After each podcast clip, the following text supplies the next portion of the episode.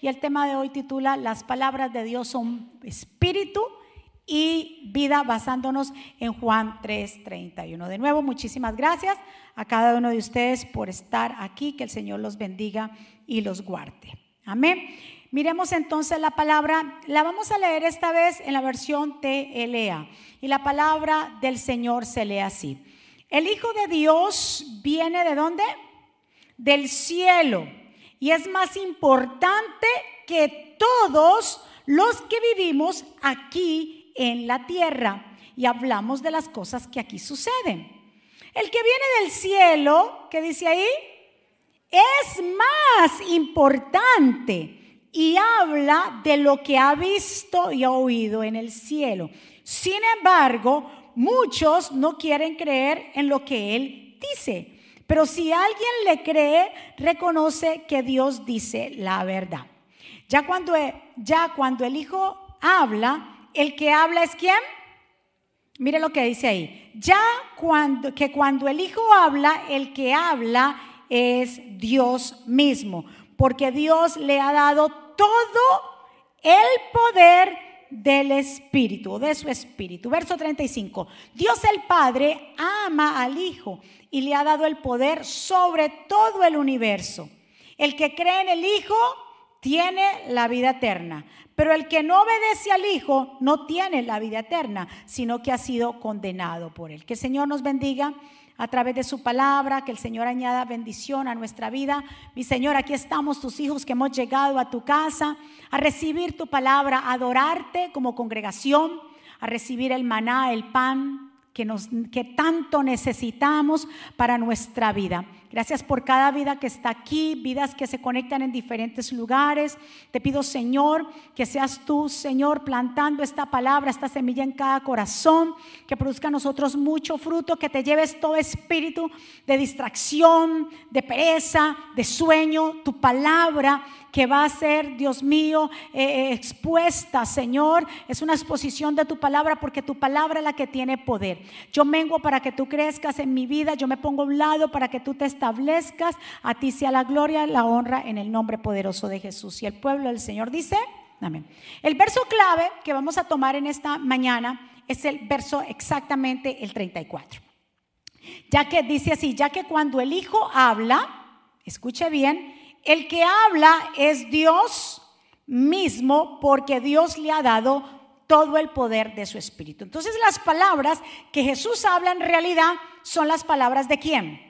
Del mismo Padre, del mismo Dios. Jesús no vino a representarse a sí mismo, él dijo, yo vengo a representar al Padre. Entonces es lo que hoy tú y yo vamos a aprender y vamos a hablar y vamos a hablar de la importancia de la palabra de Jesús, la palabra de Dios, y el efecto que esa palabra habla, eh, que hace en nosotros. No nos vamos a especificar, porque ese sería otro mensaje, en el poder de la palabra entre nosotros. Eso es otra cosa, lo que dice Proverbios. El poder está en la palabra. Tú declararás palabra de vida o muerte. Nos vamos hoy es aprender la importancia de la palabra de Dios en nuestras vidas. Lo primero, que las palabras de Jesús son las mismas palabras de Dios, el Padre. ¿Qué dijo Jesús en Juan capítulo 12, en el verso 49 y 50? Dice así, porque yo no hablo, dice aquí, por mi cuenta. El Padre que me ha enviado me ha ordenado lo que debo decir y enseñar.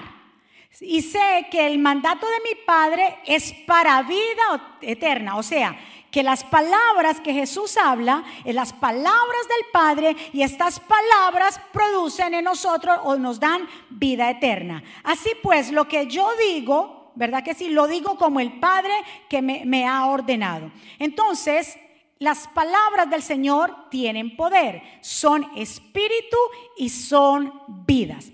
Incluso, si usted más adelante en su casa lee Juan, acabamos de leer 3:31, si usted lee eh, versículos antes, ¿quién dijo lo que acabamos de leer? Decir que las palabras de Él son espíritu y vida, o lo que acabamos de leer aquí en el 34, cuando dice, ya que cuando el Hijo habla, habla es como Dios mismo. Entonces, esta palabra de Juan 31 la dijo Juan el Bautista. ¿Y por qué Juan el Bautista dice que esas palabras que el Hijo habla son las mismas palabras de Dios? Porque resulta, y si ustedes leen anterior, esto fue una respuesta de Juan el Bautista hacia sus discípulos en referencia a Jesús. Acuérdense que antes de Jesús, eh, digámoslo así, salir a la luz como el Mesías, Dios había ordenado que Juan el Bautista fuera el que le abriera el camino a Jesús, ¿verdad? Entonces Juan hablaba, eh, viene uno que es mayor que mí, preparándole el camino. Entonces ya Jesús había sido bautizado, ya aparece Jesús. Y esta palabra de aquí vienen, es resultado porque unos discípulos de Juan, vinieron a ponerle la queja a Juan y decirle, Juan, o sea, al bautista, Juan, ¿cómo te parece a aquel de que tanto tú nos hablaste? Aquel que tú bautizaste en el río Jordán al otro lado, ese por allá está con sus discípulos bautizando y tiene más discípulos que tú y yo. Él pensaba que Jesús le iba a decir, ¿cómo? Vamos a hacerle el reclamo. No. Él sabía Jesús que era necesario ¿Verdad que sí? Que eh, eh, Juan el Bautista, Juan el Bautista mismo dijo, es necesario que yo mengue para que él crezca. Es necesario. Pero ellos pensaban que porque el otro estaba, porque Jesús, los otros discípulos estaban, eh, tenían más discípulos, ya Jesús se iba a enojar. Pero Jesús le dice y le contesta algo tan poderoso como le dice, nadie puede hacer algo si Dios no se lo permite. Le estaba diciendo, es que él tiene la autoridad, Dios le dio la autoridad. También le dice, me gusta esto. El que viene del cielo, ¿se acuerda lo que leímos? El que viene del cielo es más importante que todos los que vivimos en la tierra.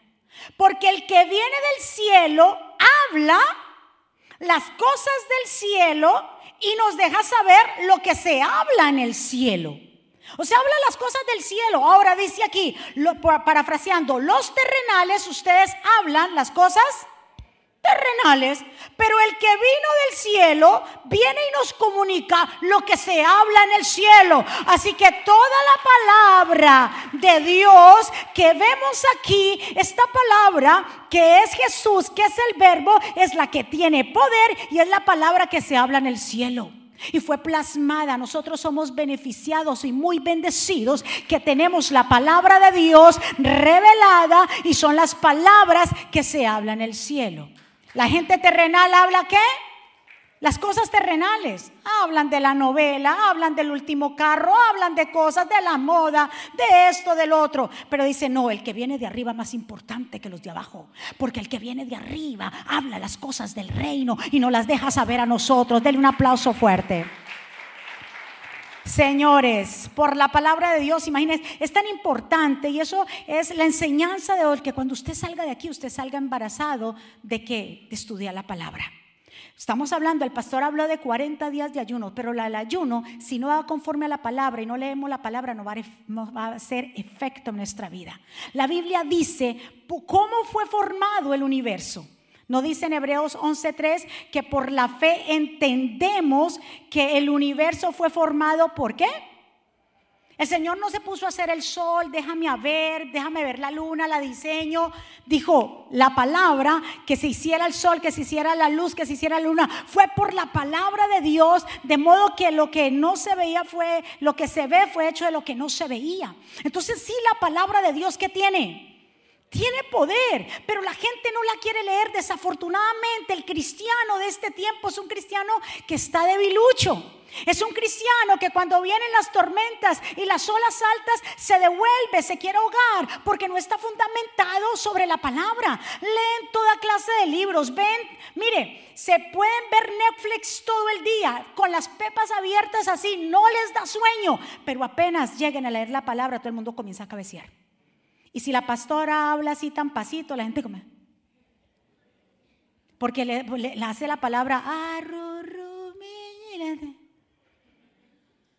y el pastor dijo algo, el enemigo susurra.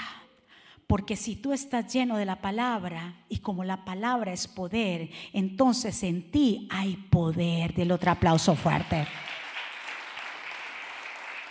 Si nosotros deseáramos como niños recién nacidos, la leche no adulterada, como dice en Pedro, primera de Pedro dice que así, como niños recién nacidos, deseemos la leche no adulterada. Dice, ya no estén hablando de cosas vanas, ya no estén hablando de cosas de chismes, ya no estén hablando, deseen como niños esa leche. ¿Verdad que sí? Si la deseáramos. Ya que somos abuelos, Isaías nació el martes, les cuento.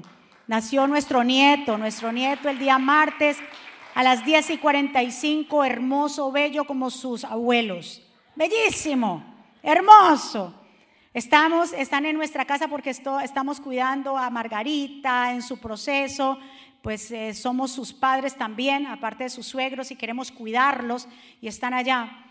Entonces, eh, los bebés cada tres, eh, horas están pidiendo leche. Entonces, Isaías duerme, ustedes saben, los bebés duermen, comen y, ya. Y caer es un relojito, faltando 10 minuticos para las tres horas, ya empieza, mm, tiene hambre. Entonces, imagínense en mi casa, ayer salimos del ayuno, el pastor está, eh, le compramos un sándwich, está desayunando, yo me pongo, eh, me, subo, le digo, bueno, ya me retiro con el Señor, chao, los veo, me subo, como a las tres horas escucho las ollas, pum, y pa, y pum, y pa. Yo decía, pero ¿y qué es esto? Le digo, pastor, ¿qué pasó? Me dice, no, espérate, ya pasaron tres horas. Si a Isaías le funciona, si a Isaías le funciona que lloren tres horas, todo el mundo corre, pues a mí también me tienen que dar cada tres horas de comida. Le digo, ay Dios mío, y entonces aquí tengo a Isaías y tengo al pastor, que cada tres horas ahora quiere comer. Imagínense, por eso la Biblia lo dice, si así deseáramos la palabra del Señor como niños, los cristianos serían y cristianos fuertes. Los cristianos serían cristianos fortalecidos. Los cristianos serían personas que el enemigo le tendría miedo. Eso es cristianos porque están llenos de la palabra. Son dinamita pura. Pero no, lo que producen los cristianos es pereza, sueño, de todo. No les gusta. ¿Pero por qué? Porque el enemigo se ha encargado de, esa, eh, eh, ese desánimo. Pero ¿cuántas horas pasan en el Facebook mirándole la vida a las personas? De ahí, deslizándole ahí a la vaina esa. Y mirando que el otro está en la playa. Yo quisiera estar allá. Ay, yo porque no, yo hace tiempo no me tomo unas vacaciones, mi hijo. Mire a ver cuándo me da vacaciones usted a mí. ¿Qué le importa la vida, como dice eh, Pedro? Dejen el chisme. Mejor toman de la leche. Cuando usted está lleno de la palabra de Dios, el enemigo tiene que salir corriendo. Del otro aplauso fuerte. La palabra es luz y vida, Juan capítulo 1. Imagínense, antes de que todo comenzara ya existía la palabra. La palabra estaba con Dios. ¿Qué estaba con Dios? La palabra. ¿Y la palabra era? Dios, cuando Dios creó todas las cosas, allí estaba la palabra. Todo fue creado por la palabra y sin la palabra nada se hizo. De la palabra nace la vida y la palabra que es la vida también es luz y la luz alumbra en la oscuridad y nadie puede destruirla. La palabra es el verbo y el verbo es Dios y el verbo estaba con Dios y el verbo es Jesucristo. El verbo lo tenemos. Mire, usted tiene esto en su casa, pero muchos no la leen. Tienen el verbo, tienen la palabra, tienen lo que se habla en el cielo, tienen esta magnífica escritura que es el, autor, es el creador, mas sin embargo la gente no quiere. Sean discipulados, mire, apúntese, casi le decimos a la gente los martes, hay discipulados, no puede madrugar, apúntese. Y la gente es como si nada, no quieren. Es necesario estudiarla, es necesario meternos y profundizarnos en ella. ¿Cuántos están de acuerdo? Lo segundo que la palabra hace en nuestra vida, la palabra de Dios son, yo dije al principio, son espíritu y son qué? Vida. Juan 6:36, 63 dice, el espíritu da vida. La carne, Dios mío, dígale a su vecino, la carne para nada aprovecha. Mire, el espíritu da vida, la carne para nada aprovecha, ¿verdad que sí?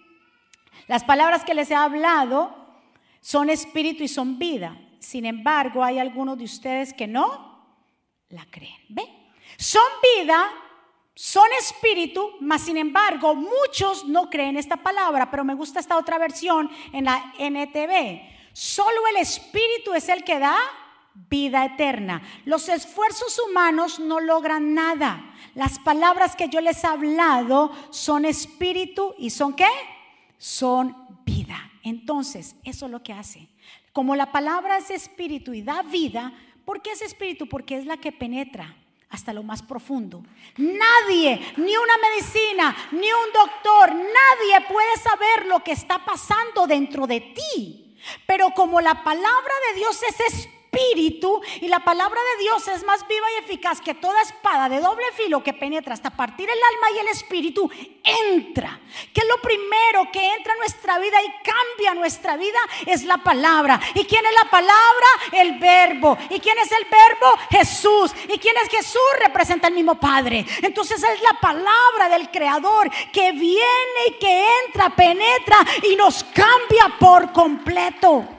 Yo me acuerdo cuando en el, primer día que nos invitaron a la iglesia, a nuestra iglesia, a la iglesia que nacimos, me acuerdo que el pastor y yo íbamos y era quedaba en un basement y lo primero que estábamos escuchando era la palabra. ¿Y qué palabra era? Había una adoración porque la adoración es la palabra que se recitan también en muchos de los versos y estaban cantando el Salmo 23 y el pastor y yo vamos descendiendo por esas escaleras y escucho la palabra de Dios y comenzamos a llorar y decíamos, "¿Por qué estamos llorando?" Y sabe que era era la palabra de Dios que estaba penetrando, era la palabra de Dios que estaba haciendo efecto era la palabra de Dios que estaba limpiando, porque la palabra de Dios limpia con todas esas cosas que nosotros venimos. Es la palabra de Dios que comienza a quitar todo lo que estaba atándonos. Por eso yo te digo, la palabra de Dios es la que produce en nosotros el cambio. Cuando usted venga a la iglesia y le dio un sueño de esos sueños, usted, a menos de que se haya acostado tarde, a menos que esté tomando medicina, pero si viene esos sueños, cada vez que usted se sienta, le digo, sacúdase, váyase al palvano, reprenda al diablo, unjase usted mismo, ore por usted, que aunque se caiga al piso, pero haga algo. Porque usted no va a venir a la iglesia y ser como lo que dicen aquí. Que mire, mire esto, porque esta palabra, aquí cuando Jesús en Juan 6:63, Jesús dijo esto. Dice, solo el Espíritu da vida. Él mismo lo dijo, la carne para nada aprovecha. Cuando Jesús dijo esto? Cuando Jesús se dio a conocer como el pan de vida en la sinagoga. ¿Estaban en dónde? Estaban en la sinagoga, estaban en el templo.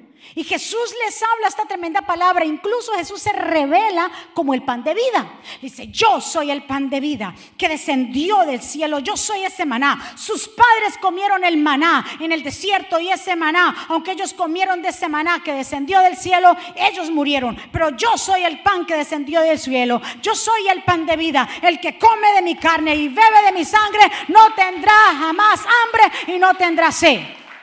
Eso lo dijo ¿dónde?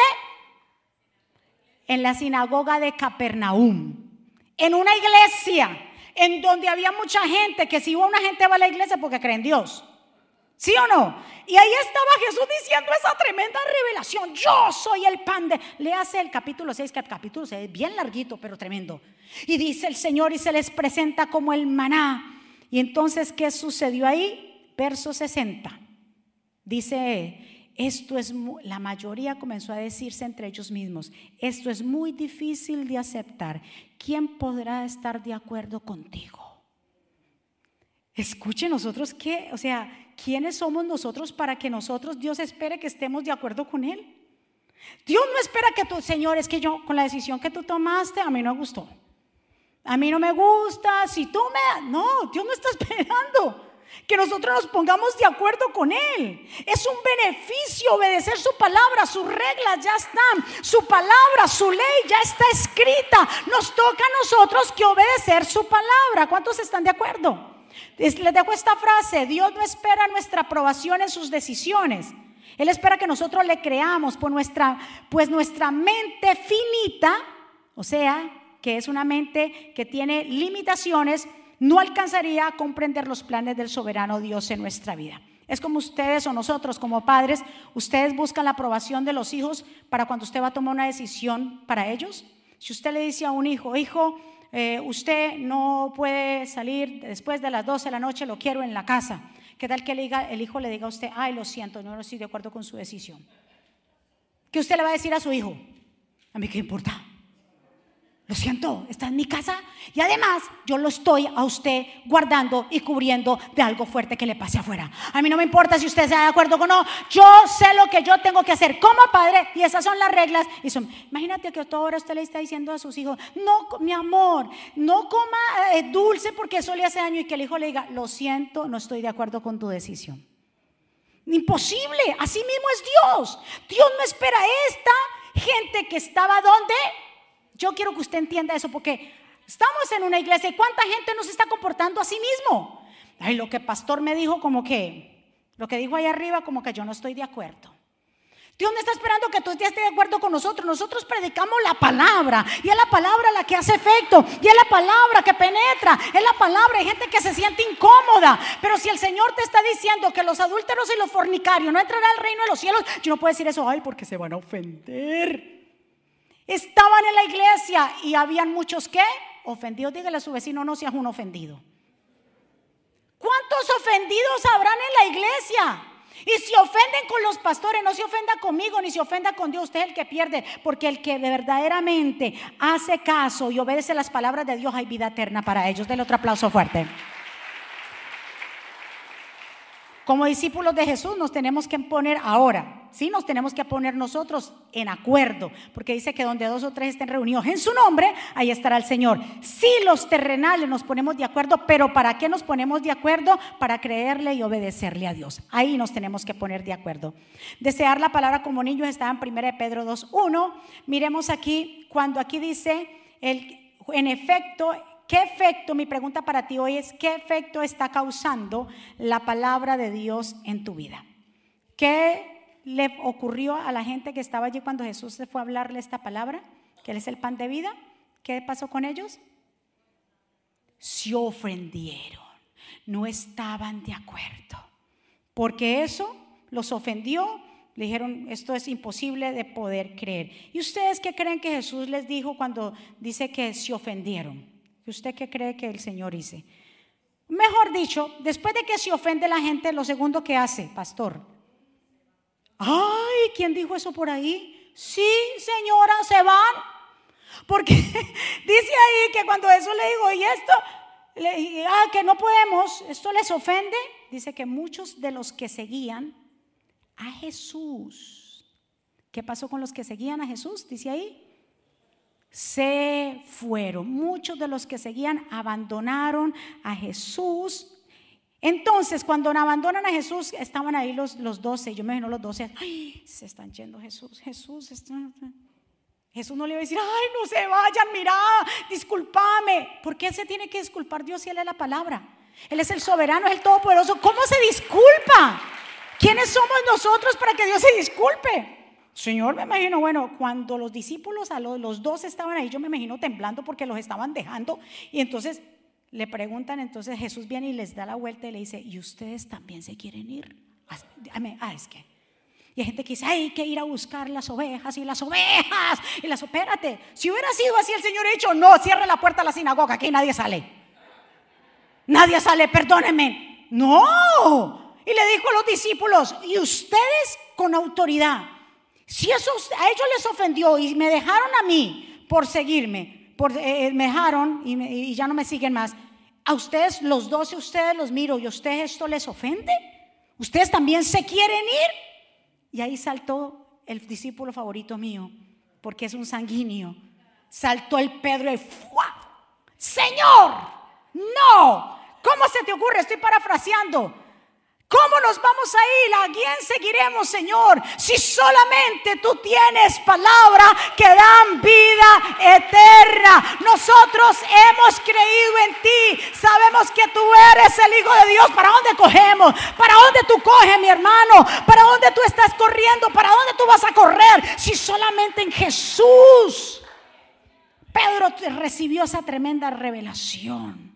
Solamente, Señor, ¿para dónde vamos a coger si solamente tú tienes palabra de vida eterna? Lo que viene a cambiar tu vida, cristianos que me están escuchando y gente que está aquí, usted que está sentado acá. Muchos estaban en la sinagoga, pero no creían. Muchos estaban en la sinagoga, pero eran seguidores. ¿Quiénes fueron los que se, se, dejaron a Jesús? Diga conmigo, los seguidores. Dios no está buscando seguidores. Dios no está, eh, eh, Él no está buscando cuántos likes le dan, cuántos me gustan o cuántos seguidores tienen en Instagram o en Facebook. ¿Qué le importa a Dios eso? Dios lo que le interesa es tener discípulos que le sigan. Los seguidores vienen a la iglesia por cumplir.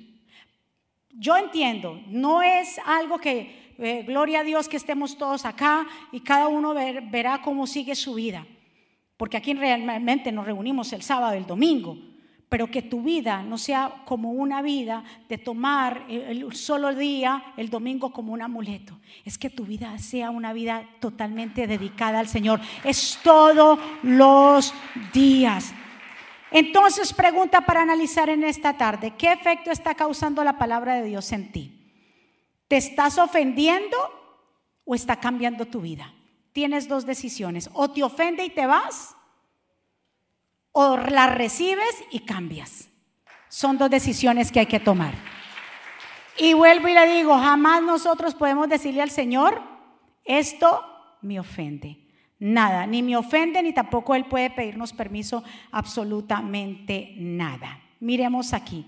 Incluso, ¿por dónde viene la fe? ¿Usted cómo quiere la fe? La Biblia dice en Romanos 10 que la fe viene por el oír ¿Y el oír qué?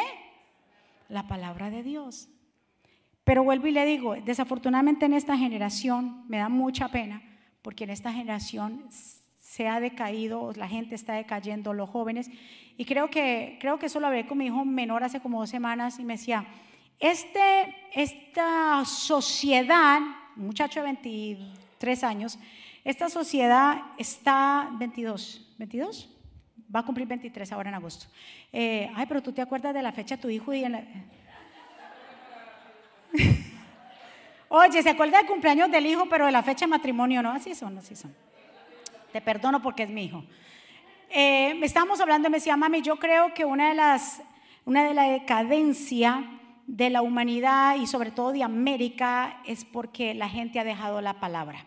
Tanta confusión es porque la gente ha dejado la palabra a dejar la palabra porque ya hay más cosas que incluir. Anteriormente teníamos un solo medio social, incluso en los vocabularios de nuestros diccionarios. Hay cosas que se han incluido que hace 20 años no se veían. Como nadie hace 20 años sabían que eso eran redes sociales, nadie incluía muchos, muchos vocabularios que se han incluido en la, en la Academia Real del diccionario, pero hemos aprendido a pasar qué va pasando. Hemos aprendido tanto, hay tanta información, que entre tanta información que tenemos en nuestros celulares, ¿verdad que sí? Eso mismo ha ocasionado que la gente pierda el enfoque y el problema no son ni los medios sociales ni tu celular. Yo no voy a, satanizar los celulares porque yo lo uso. Ahora, ¿cómo yo estoy usando eso? Hay gente que no se le olvida el celular y obviamente si es tu trabajo está bien, pero si se le olvida la Biblia dicen, ¿para qué? lo leo en el celular, no se devuelven, pero se devuelven por un celular, pero por la Biblia no. ¿Y a dónde ha caído todo esto? Porque la gente está más ocupada. Les pica la mano, ¿no? Le pica la mano, eh, se vuelven adictos completamente a los medios sociales. Y esto la gente ha soltado por de esta manera la palabra de Dios, sabiendo que la palabra de Dios en los momentos más difíciles es que nos sostiene. Del otro aplauso fuerte. Tercero, obedecer la palabra de Jesús hace que las, escuchen esto, Tercero, la, la, palabra, obedecer la palabra de Jesús hace que las leyes naturales se conviertan en algo sobrenatural. ¿En qué me baso para decirte esto? En Lucas capítulo 5, cuando dice que Jesús terminó de enseñarles a los discípulos, Jesús no había escogido todavía a sus doce y Jesús se aparece a la, a la orilla del lago, estaban Pedro, estaban también los hijos de Zebedeo que habían ido a pescar toda la noche y no habían pescado nada. Jesús le pide a, Pedro la barca prestada. Pedro le, le, da la barca, le presta la barca. Jesús dice que se aparta un poquito de la orilla y se sienta en la barca, porque en ese tiempo los maestros se sentaban a explicar. Jesús se sienta en la barca y empieza a hablarle a la multitud. Y dice que cuando ya sale el Señor de la barca, le dice a Pedro, ve a pescar. Ve y pesca, boga mar adentro y tira la red. Y Pedro que le dice, Acuérdese que Pedro y los hijos de Zebedeo eran expertos en la materia. Eran em, unos empresarios expertos en qué? En la pescadería. Ellos sabían a qué hora tenían que ir a pescar, ellos sabían cómo hacerlo de las redes, a qué horas eh, habían los grandes peces, dónde meterse. Eran unos expertos, tenían un currículo muy bueno. Y la noche anterior no habían pescado nada, más Jesús le dice, vayan y pesquen. Estamos hablando que las leyes naturales en ese momento decían, es de día, no hay pescados. Ustedes acabaron de ir y no encontraron nada. O sea, los pronósticos eran un no, un no, no, no. Por eso Pedro le dijo, mira Señor, nosotros hemos pescado toda la noche, pero en tu palabra o por tu palabra echaremos la red.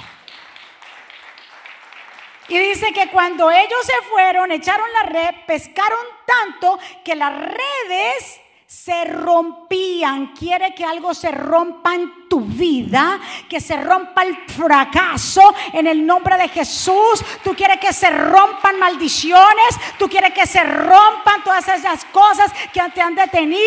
Comienza a abogar adentro por la palabra de Dios. Es la palabra de Dios. Yo no vengo a decirte que son las actividades de la iglesia, ni tampoco vengo a decirte que son los tres pasos de yo no sé quién o los siete pasos de fulano de tal. Vengo a decirte que es la palabra de Dios la que tiene es la palabra de Dios el que va a hacer que pesques aún mayor más, es la palabra de Dios que va a hacer que tu negocio funcione, es la palabra de Dios que va a traer de nuevo a tus hijos, es la palabra de Dios que va a hacer que tu matrimonio se restaure, es la palabra de Dios.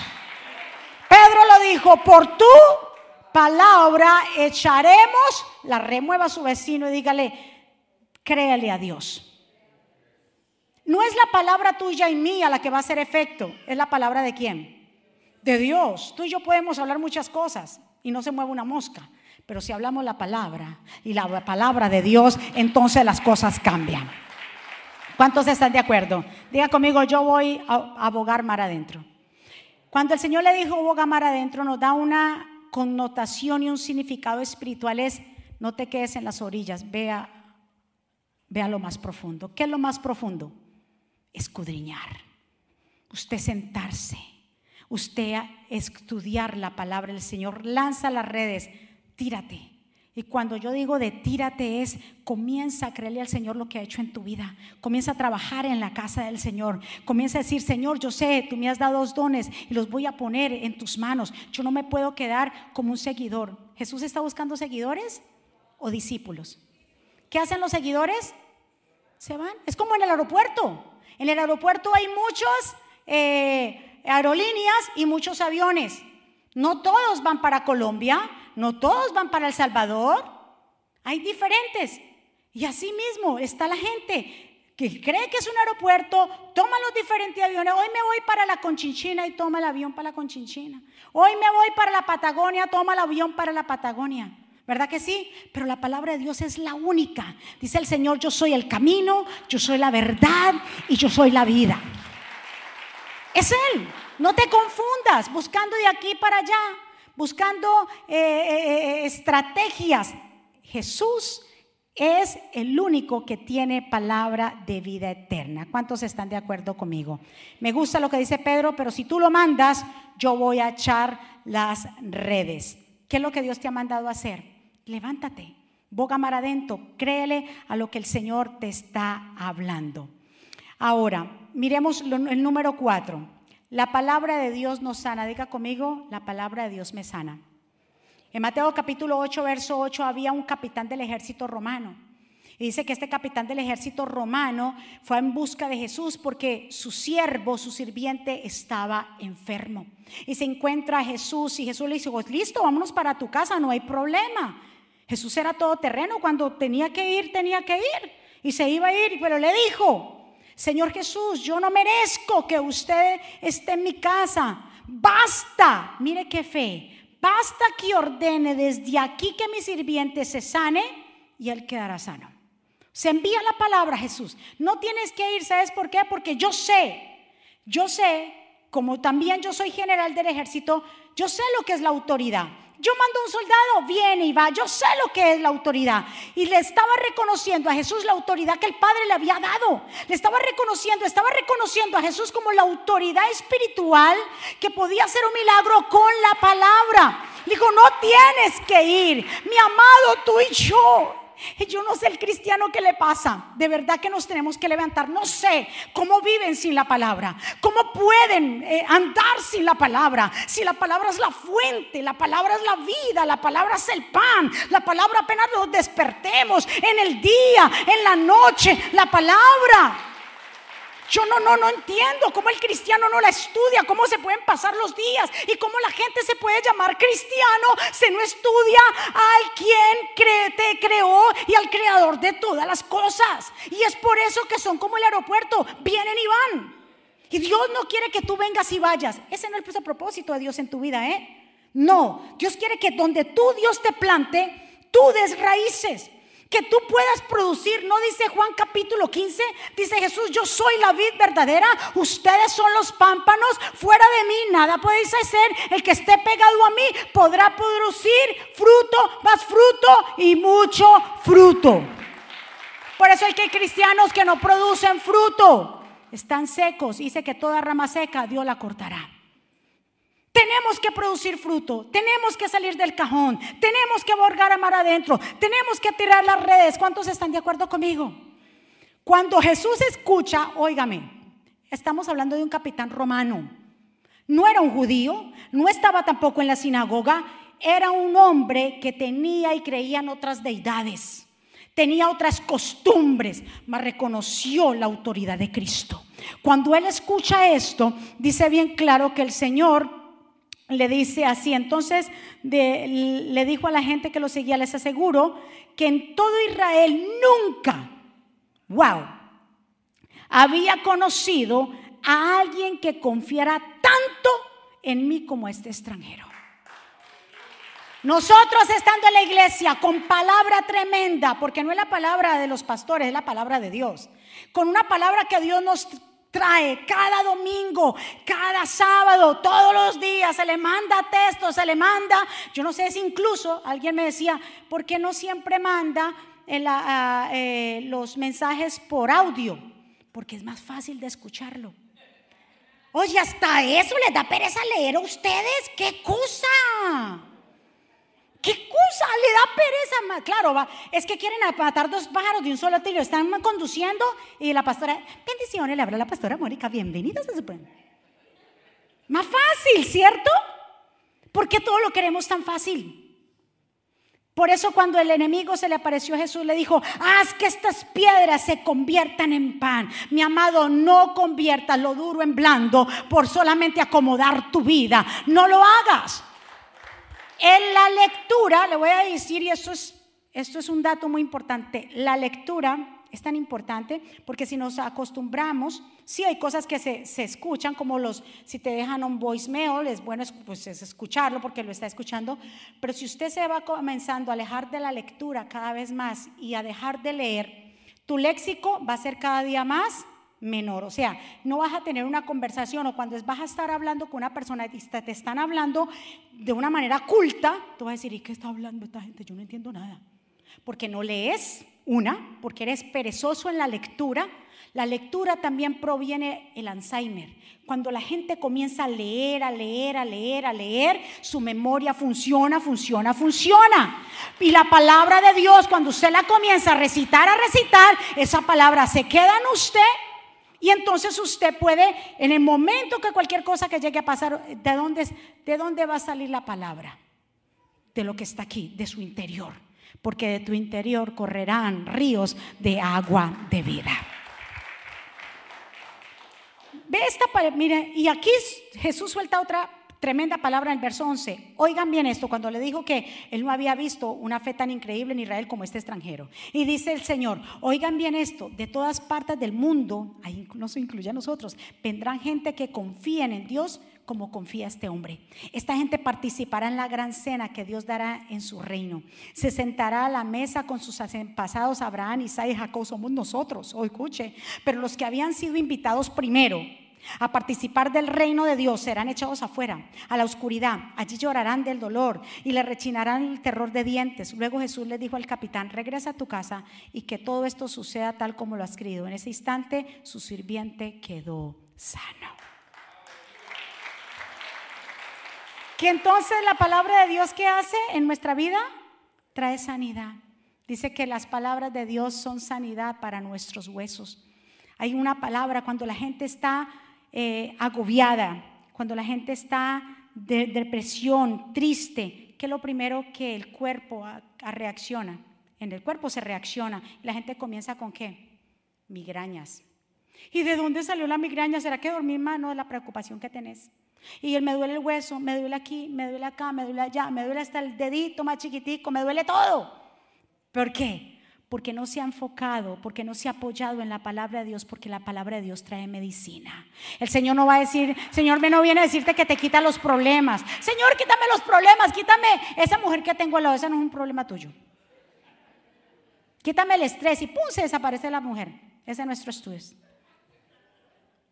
El Señor no viene a quitarnos los problemas, el Señor lo que sí viene a quitarnos es la ansiedad.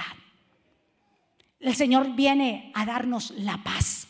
Eso, los problemas no se van a ir porque siempre nos vamos a tener que enfrentar con dificultades. Pero en medio de las dificultades vamos a tener fe. En medio de las dificultades vamos a tener esperanza. En medio de las dificultades nos vamos a quedar de pie. Y ya para terminar, cinco, la palabra de Dios nos saca de la muerte. Qué tremendo.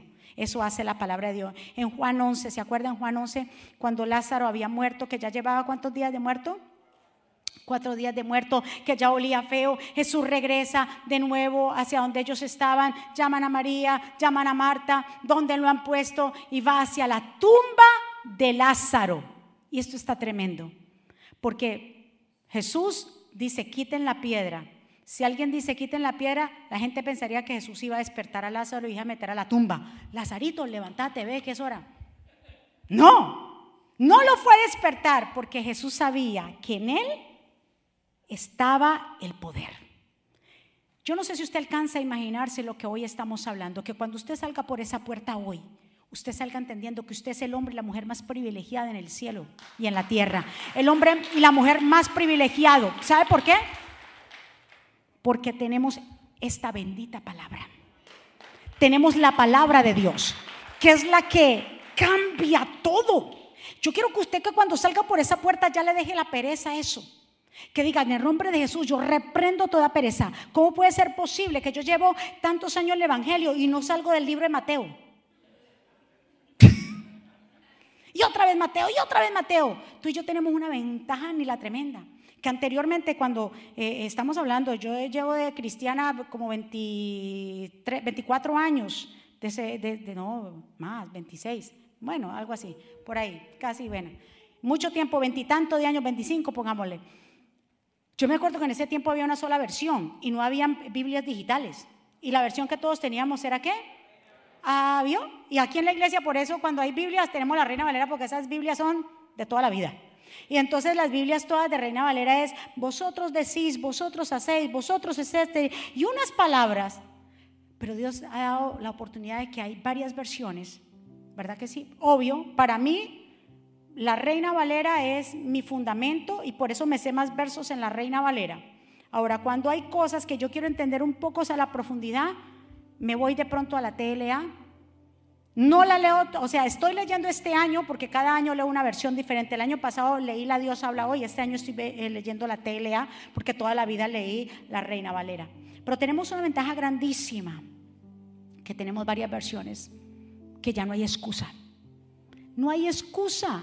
Incluso para los que son perezosillos, en, en, los iPads y en los celulares está la, digital y también le puede decir que se, la, lea.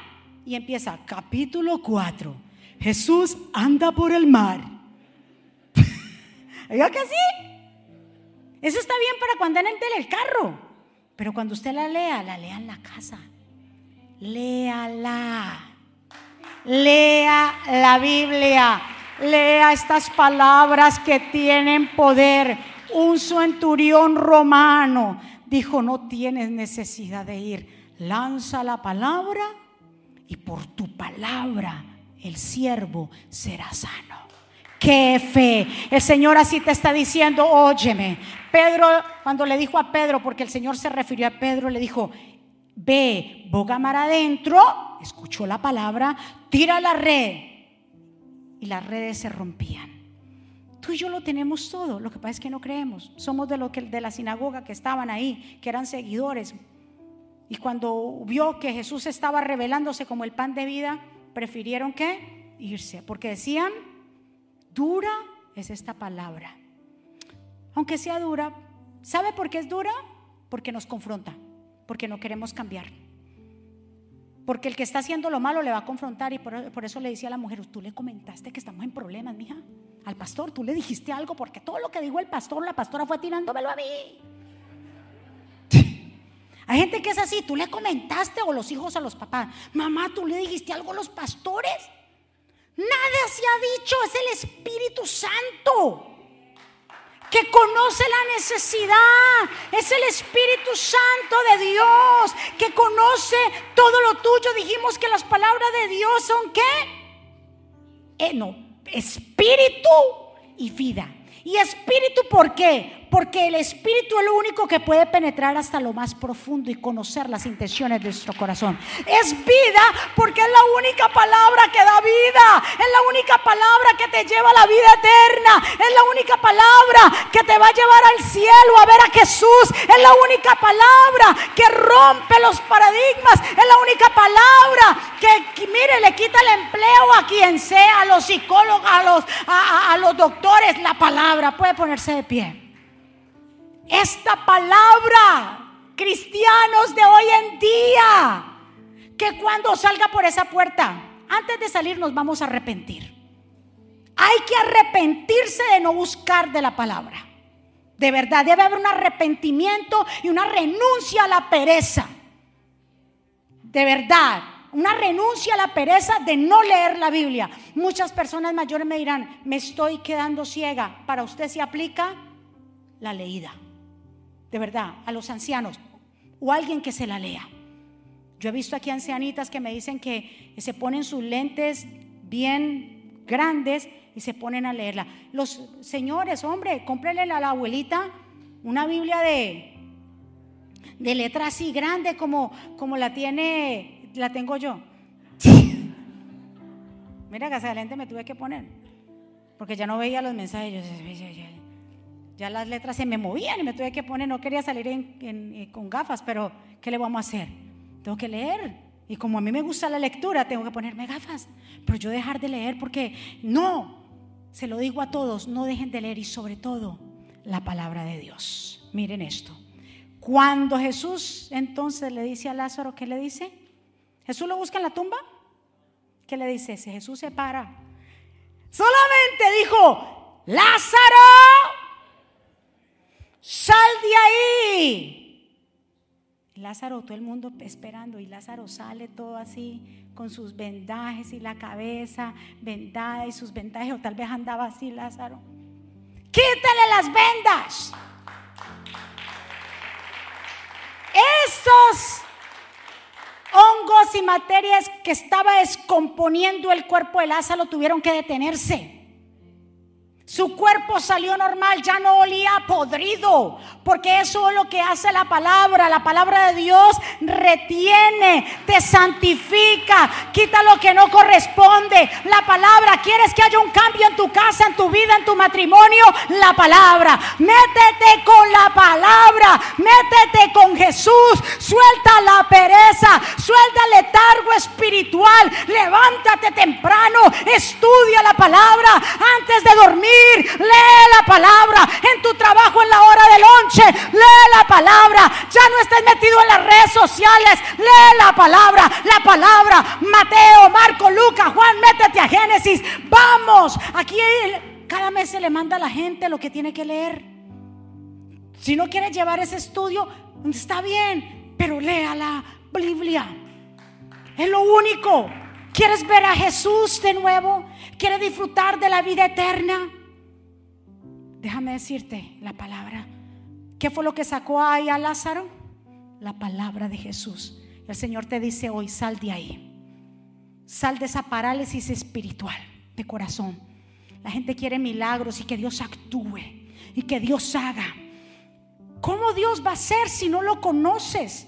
¿Cómo Dios va a actuar si no lo llamas a Él? ¿Cómo quieres que Dios se mueva en tu familia si ni siquiera le dedicas tiempo? Eso es un mensaje para reflexionar, mi amado. Entramos en 40 días de ayuno. Y si usted en los 40 días de ayuno no toca la Biblia, simplemente es religión. Estás haciendo ayuno por ayunar. En los ayunos se lee la Biblia. Y bien metido, se lee la palabra de Dios. Todo lo que fue hecho fue por la palabra de Dios. La palabra de Dios es viva y eficaz. Vamos a resumir estos, este estudio de hoy de la importancia de la palabra de Dios en cinco puntos. La palabra de Dios son las palabras o las palabras de Jesús son las palabras de quién? Del mismo Dios o del mismo Padre. Las palabras de Dios son espíritu y son vida. Son espíritus porque penetran hasta lo más profundo de nuestro corazón y son vida porque realmente son las únicas palabras que nos dan vida eterna. Lo tercero, obedecer la palabra de Jesús hace que las leyes eh, naturales se conviertan en algo sobrenatural. La pesca milagrosa. Ellos pescaron cuando no era el tiempo de los expertos, mas sin embargo hicieron caso a la palabra de Dios y pudieron pescar. Lo cuarto, la palabra de Dios nos sana. El centurión, el siervo del centurión fue sanado por la palabra de Dios. Y quinto, nos saca de la muerte, así como Lázaro. ¿Quieres que Dios te saque de esa muerte donde estás, de esa depresión, de ese decaimiento? Porque hay cristianos que se deprimen con facilidad. Porque hay cristianos que andan cabizbajos. Porque hay cristianos que hoy dicen, toman la iglesia, óyeme, como si fuera un termómetro. Ah, hoy no siento ir. Hoy no siento, el termómetro está en cuánto? En cero. Frío, hoy amaneció. No el weather, ellos. Mejor lo veo por internet. Prenda ahí YouTube. Son cristianos light o de más o menos así de las olas, por donde me lleve las olas. Óyeme, si yo yo no digo que, que, que uno es que digamos que la gente diga, no, no quiero, pero ahí es donde, cuando tú no quieras, es donde más tú tienes que venir. Porque eso se llama ¿qué? Sacrificio de alabanza. Pero somos tan bárbaros, David, que decimos, yo no quiero ser hipócrita. Pero mentira que es una excusa terrible. Yo no quiero ser hipócrita. ¿Para qué ir ah, tan hipócrita? Yo sabiendo que yo no quiero ir, ¿para qué sentarme allá? Venga. Venga, qué hipocresía. Eso es el diablo que te ha metido eso. Tú no eres un hipócrita. Tú le estás diciendo al diablo, yo no te voy a hacer caso. No, no te voy a hacer caso. No soy ningún hipócrita. Fuera de ahí porque yo me voy para la iglesia. Las peleas, oye Carlos, la gente, las parejas se pelean. Y como están peleados, mami, no vamos, yo no voy con usted, ¿para qué? Hipócritas somos, sabiendo que anoche nos dijimos de todo no vamos a ir, hipócritas somos. Entonces la otra dice, sí, es verdad. Yo te dije muchas cosas, hipócritas somos, no vamos. Y el diablo muerto de risa por un lado. Y el diablo dice, ay, así los quería ver. Sigan de hipocritillas. Mentira. Usted diga, no, mi hijo, nos alistamos, podemos estar enojados. Anoche tuvimos un disgusto, pero yo a la iglesia a buscar la palabra, a buscar, ay, yo no sé con quién hablo, a buscar la palabra. Yo voy para allá, porque la palabra es la que hace efecto, la palabra de Dios la que liberta. Oh, yo voy a la casa de mi padre, me voy para casa de mi papá a buscar la palabra. Yo no me voy a quedar que el diablo me diga hipócrita, que me diga lo que sea pero yo voy al templo. Por favor, no se deje meter ese cuento chino. No se deje meter. Esté tu casa como esté. Esté tu familia como esté. Estén tus hijos como esté. Estés enfermo como estés. A menos que no tenga COVID, ¿ok? Venga bogue mar adentro. Si la gente se viniera a la iglesia solamente cuando siente, muchas iglesias estuvieran vacías. Porque la gente no quiere, dice, no siento, no quiero, no siento, no siento. Deje de sentir y comience a actuar.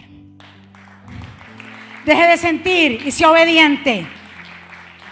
Deje de sentir tanta cosquilleo y bobada dentro de usted. El Espíritu Santo, la gente dice ahí, el Espíritu Santo, y entonces ah, no se mueve el Espíritu Santo porque la gente no se cae.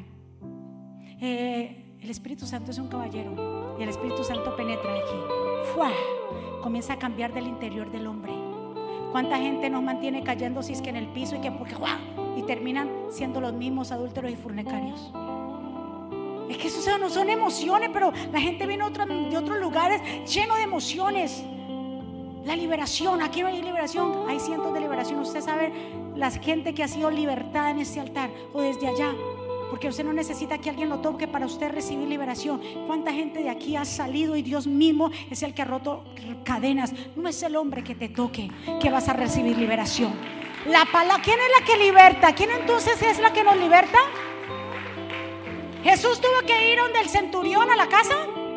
Jesús entró a la tumba de Lázaro. Jesús se metió a la barca de Pedro. Jesús ni se metió a la barca de Pedro a ver, porque voy a orar por el mar. No, dijo, vayan. Entonces tú tienes, tú y yo tenemos la palabra. Caminemos por la palabra. Confiemos en la palabra. Pensemos en la palabra. Meditemos en la palabra. Que Dios va a hacer algo sobrenatural. Levante su mano hacia el cielo.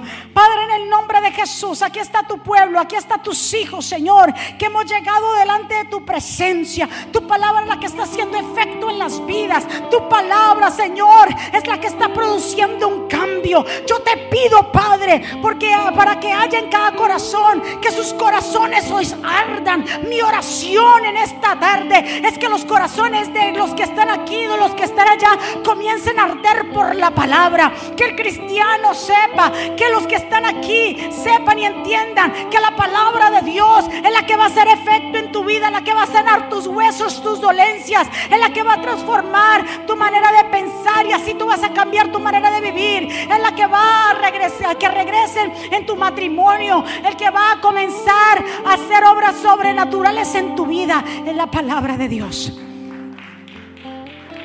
Van a haber testimonios, pastor, después de estos 40 días de ayuno. La gente se va a ir a mar adentro con la palabra. La gente se va a llenar de la palabra. Y el mayor milagro es ese, ¿sabe? La gente dice, ¿por qué no hay milagros en las iglesias? Y le adjudican como si las iglesias tuvieran algo que ver. Si la gente, los mismos feligreses no leen la Biblia, ¿qué milagros van a ver en ellos? Oh. ¿Cómo van a ver milagros en ti si la gente, como el Jesús en la misma sinagoga, Dios le revela una palabra tremenda, ellos salieron ofendidos. Tú tienes la decisión, o te ofendes o dejas que la palabra haga efecto en tu vida. Y nuestra oración del pastor y de la mía para si ustedes, que ustedes se enamoren de Dios, que se enamoren de Él. Si lo tenemos a Él, lo tenemos que se enamoren. Así como el pastor y yo estamos enamorados de Jesús, perdidamente enamorados de Él, que usted también se enamore de Jesús que fuera de Él que usted diga, yo no puedo, sin Cristo yo no puedo, yo no puedo vivir un día sin Cristo, es que no puedo, si no he leído la Biblia me desespero, si no he orado, me... que comiencen a sentir eso, ese fuego, por eso el ayuno se llama, que los corazones vuelvan a arder, que tu corazón arda y diga, yo me tengo que meter con Dios, yo no puedo seguir así, yo quiero un cambio en mi vida, quiero soltar el pasado, quiero que mi vida se renueve, quiero ver lo sobrenatural en mi vida. Padre, gracias por este tiempo. Gracias por las vidas que hoy están aquí. Sellamos esta palabra en cada corazón, Señor. Sellamos, Señor Padre, esta palabra para que comience a producir fruto, más fruto y mucho fruto.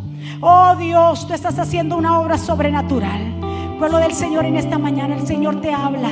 El Señor, pueblo del Señor, en esta mañana el Señor te ha hablado de la importancia de buscar de su palabra.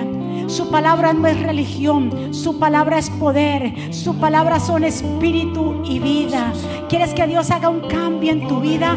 Comienza a estudiar su palabra, comienza a volgar mar adentro. Entonces vas a ver cómo tu barca va a ser llenada, cómo tu familia va a comenzar a integrarse de nuevo, tu matrimonio, tu salud va a comenzar a renovarse. Cosas Dios va a hacer en la vida tuya cuando empezamos a creer en su palabra. Por la palabra de Dios, el siervo del centurión fue sanado. Por la palabra de Dios, Lázaro fue sacado de la tumba. Por la palabra de Dios, el universo fue hecho. Por la palabra de Dios, todo lo que hoy vemos fue hecho de lo que no se veía. Por la palabra de Dios fue que todo cambió.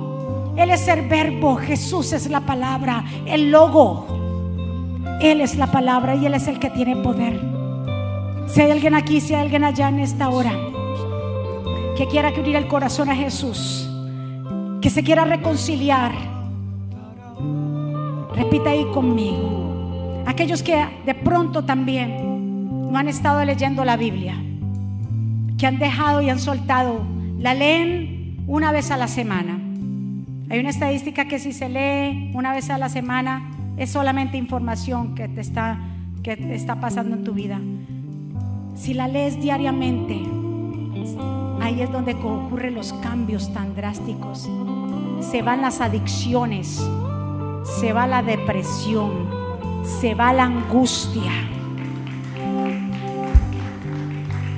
Vamos a pedirle perdón al Señor.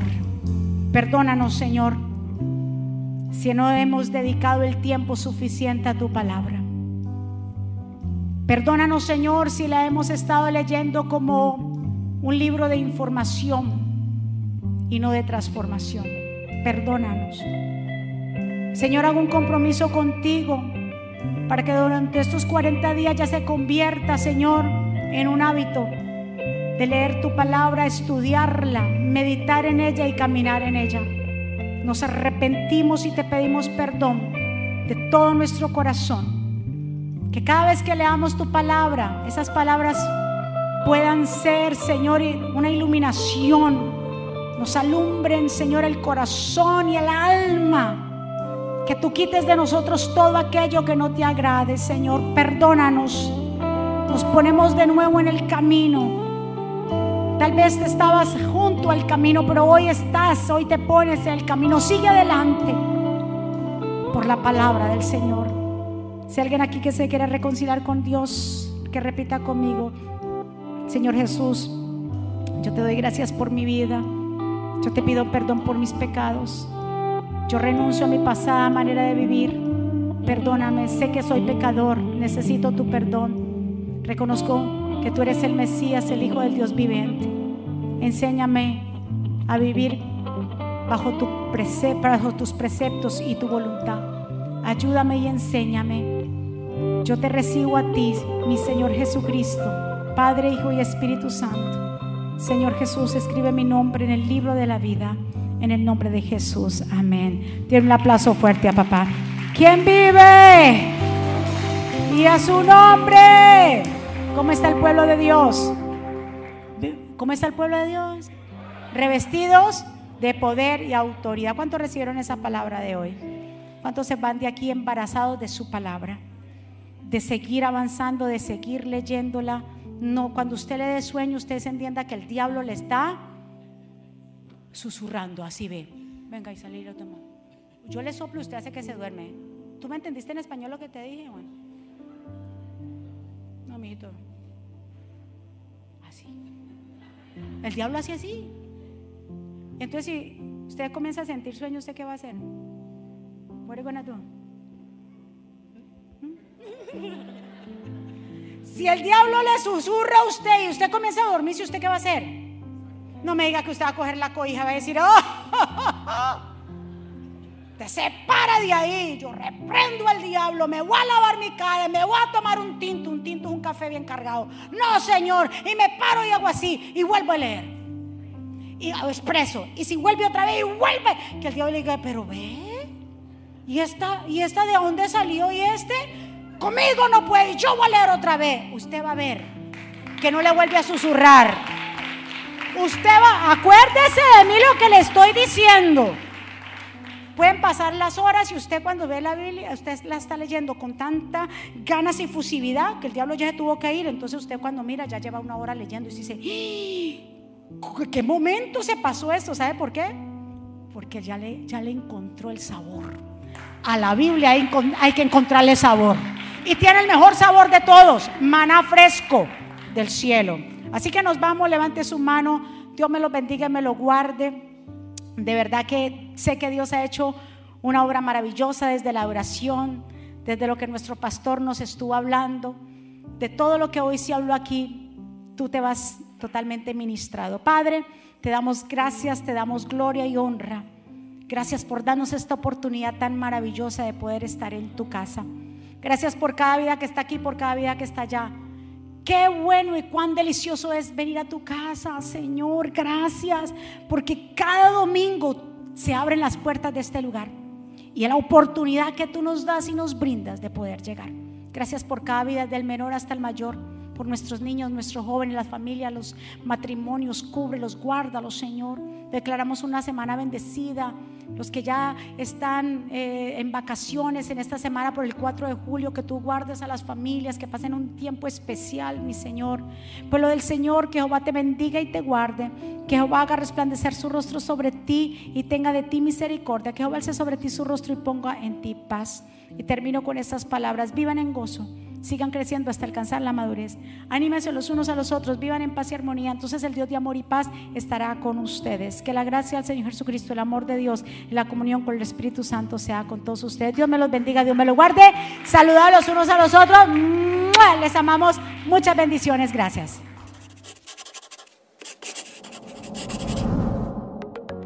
¿Quieres estar al día con todos los eventos de la pastora Mónica Jaques y Ministerio Jesucristo Vive? Ahora lo puedes hacer introduciendo la aplicación Mónica Jaques, ahora disponible en la tienda de aplicaciones de Apple y Google. Es muy fácil de usar y contiene un menú útil y de acceso rápido. Ahora podrás acceder al último libro de la pastora Mónica, eventos, palabras de fe e incluso comunicarte con nosotros vía chat. También puedes seguirnos en Facebook, Instagram, Twitter y YouTube para ver servicios de poder en vivo y recibir reflexiones, palabras de aliento y mensajes diarios. No es